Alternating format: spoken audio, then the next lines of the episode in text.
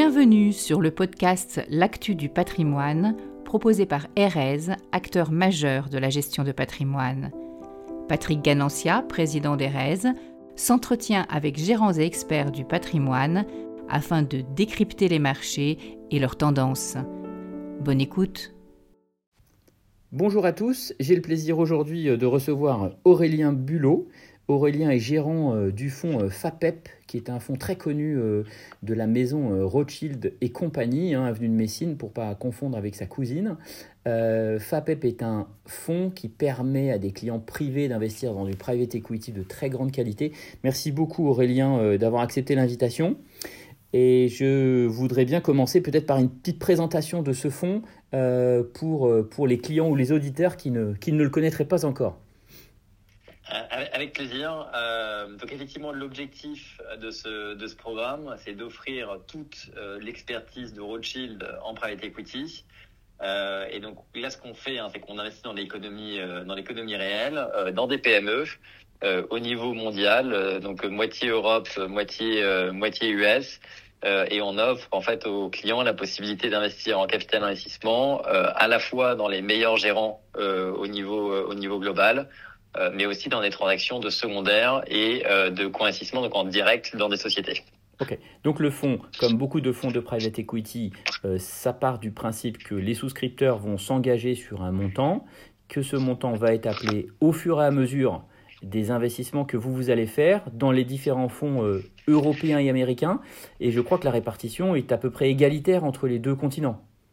Exactement, exactement, Patrick. Et effectivement, sur ces sujets de, de, de gestion de, de, flux, en fait, effectivement, en private equity, le temps est long. Euh, et donc, on a construit nous ce produit pour bah, répondre au maximum hein, aux contraintes euh, qu'avaient nos, nos, investisseurs. Et donc, on a essayé de construire un produit avec euh, un accent fort qui est mis sur la vélocité du capital. Donc, la vélocité du capital, ça veut dire quoi? Ça veut dire bah, un déploiement du capital qui est accéléré par rapport à un fonds euh, de, de, de, capital investissement euh, classique. Oui. donc là, ce que ça veut dire, c'est que plutôt d'appeler 40% du capital en deux ans, on va plutôt appeler 75% du capital. et une vélocité du capital aussi en termes de distribution. et plutôt que d'attendre l'année 5 ou 6 pour avoir des premières distributions, grâce au panachage en fait des différentes stratégies, et notamment le secondaire, hein, qui est un petit peu le marché d'occasion du private equity, euh, on va acheter en fait sur le marché euh, des actifs qui sont déjà qui ont déjà une certaine maturité et qui vont permettre en fait de sortir du risque plus euh, rapidement. Plus rapidement. Alors aujourd'hui, ce fonds c'est le troisième de sa, de, c'est c'est le troisième fonds que vous créez comme ça. Le, donc les fonds précédents avaient des objectifs d'à peu près 16% par an. Est-ce que finalement, être dans ce nouveau contexte d'aujourd'hui, avec des taux d'intérêt plus élevés, est-ce que l'objectif de performance est le même? Alors effectivement, il y a en fait il y a eu une évolution de la stratégie hein, au fil euh, au fil des années. Hein. Il faut savoir que bah, Rothschild historiquement a toujours fait du private equity. Et ce qui ce qui a été récent euh, sur les 7-8 dernières années, c'est d'ouvrir ces stratégies euh, à des investisseurs tiers. et en fait, ce qu'on a on a raffiné en fait la stratégie au fil au fil des années. Et donc il y a une vraie évolution. Aujourd'hui, on est centré sur des acteurs euh, qui euh, sont des petits acteurs sur le sur le marché, qui ont une surperformance historique euh, qui est extrêmement solide. Et ils ont réussi en fait à générer cette surperformance grâce à en fait un, un, un, aspect opérationnel important dans les sociétés qui gèrent. Et donc ils vont vraiment accompagner le développement de ces sociétés, les aider à croître, les aider à faire des opérations de croissance externe. Et donc c'est des fonds qui ont un management, on va dire, beaucoup plus actif, euh, et qui nécessite moins d'effets de levier, donc de dette qui est utilisée pour financer ces transactions euh, pour euh, créer de la valeur. D'accord. Et ça veut dire que l'objectif de performance, il va être de combien sur ce fonds? et c'est-à-dire que l'objectif de performance aujourd'hui, en fait, ce qu'on vise, hein, c'est deux fois net euh, sur le sur le fonds. Et ce deux fois net, évidemment, euh, on prend pas en compte comme rendement le rendement historique de ces gérants hein, qui ont généré en fait plus de trois, enfin quasiment trois fois net dans le passé, 2,9 hein, fois net et 30% de TRI. En fait, ce qu'on fait, c'est qu'on écrase 40% de la plus-value passée qui a été créée. Et c'est ça l'hypothèse de base en fait qu'on a dans notre modèle euh, pour euh, délivrer aujourd'hui du, du deux fois net dans ce contexte effectivement qui a évolué, euh, sur lequel il y a de l'inflation, sur lequel il y a des taux qui sont plus élevés. Et donc l'objectif c'est quoi? En termes de TRI annuel Ça fait quoi? Et en termes de TRI annuel, en fait, on est sur des TRI de l'ordre de 16%.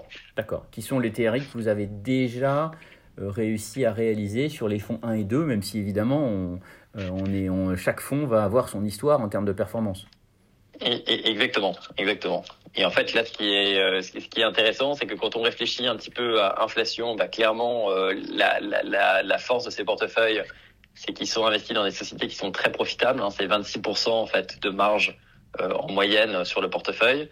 Euh, c'est des sociétés qui sont aussi euh, dans des positions en fait de faire passer euh, des, des, des, hausses de prix en fait à leurs clients parce qu'ils offrent des services en fait qui sont qui sont critiques. Hein. C'est principalement des sociétés qui sont dans le domaine de la santé, dans le domaine des services aux entreprises, dans le domaine des logiciels. Euh, et, donc ils sont plutôt bien positionnés, on va dire, dans, dans cet environnement euh, inflationniste. Alors est-ce que les marges resteront à 25% Ça, euh, je, je je sais pas, mais en tout cas, ça restera des sociétés très profitables malgré le contexte inflationniste. Et ensuite, le, deuxième point, Patrick, c'est ce point du levier. Donc cette dette hein, qui est utilisée pour financer les transactions, comme elle est 50% inférieure dans nos portefeuilles à la moyenne de marché, euh, en fait, on aura des impacts de la hausse des taux, mais qui seront bien moindres euh, que ce qu'on va voir en fait sur le reste du marché du, du capital Tout investissement. Ça, la dette, oui, aura un rôle là-dessus.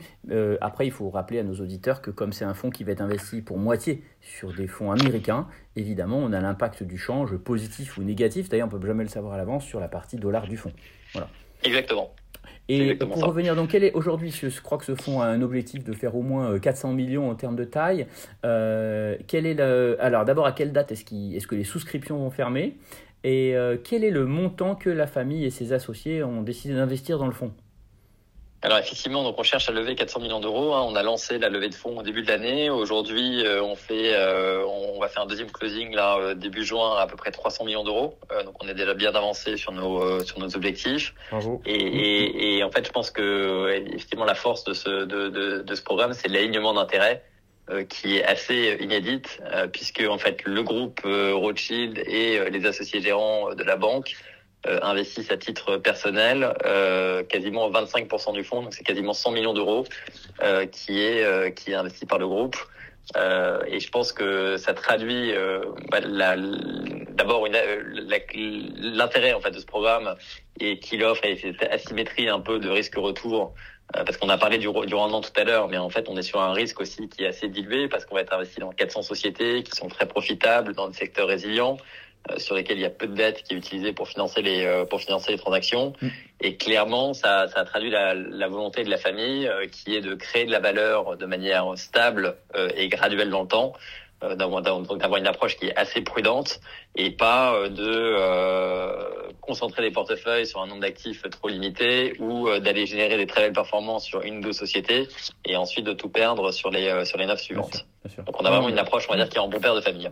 Ok, bah écoutez, c'est très très clair. Euh, voilà, moi j'invite euh, tous nos auditeurs, s'ils le souhaitent, ils sont intéressés euh, à prendre contact avec moi pour que je leur donne toutes les informations complémentaires pour vérifier que ça a du sens avant tout dans leur stratégie patrimoniale et pour voir dans l'affirmative quelle est le, la meilleure façon de souscrire. Est-ce qu'il faut le faire avec la holding familiale qui est à l'impôt sur les sociétés ou est-ce qu'il faut le faire à l'intérieur d'un contrat d'assurance vie luxembourgeois ou en direct? Voilà, avec plaisir pour évoquer avec chacun de vous la la, bonne façon d'envisager cet investissement, sûrement très performant et en même temps qui est qui est lié avec du long terme et l'acceptation qu'il n'y a pas de liquidité pendant la durée de l'investissement et qu'il faut donc accepter, accepter ça. C'est aussi sûrement d'ailleurs une partie euh, du prix euh, de, ou de la récompense euh, liée à cette performance que, les fonds, que le fonds va faire. Merci beaucoup Aurélien d'avoir accepté l'invitation et puis au plaisir de se recroiser très bientôt. Merci Patrick, à bientôt, au revoir.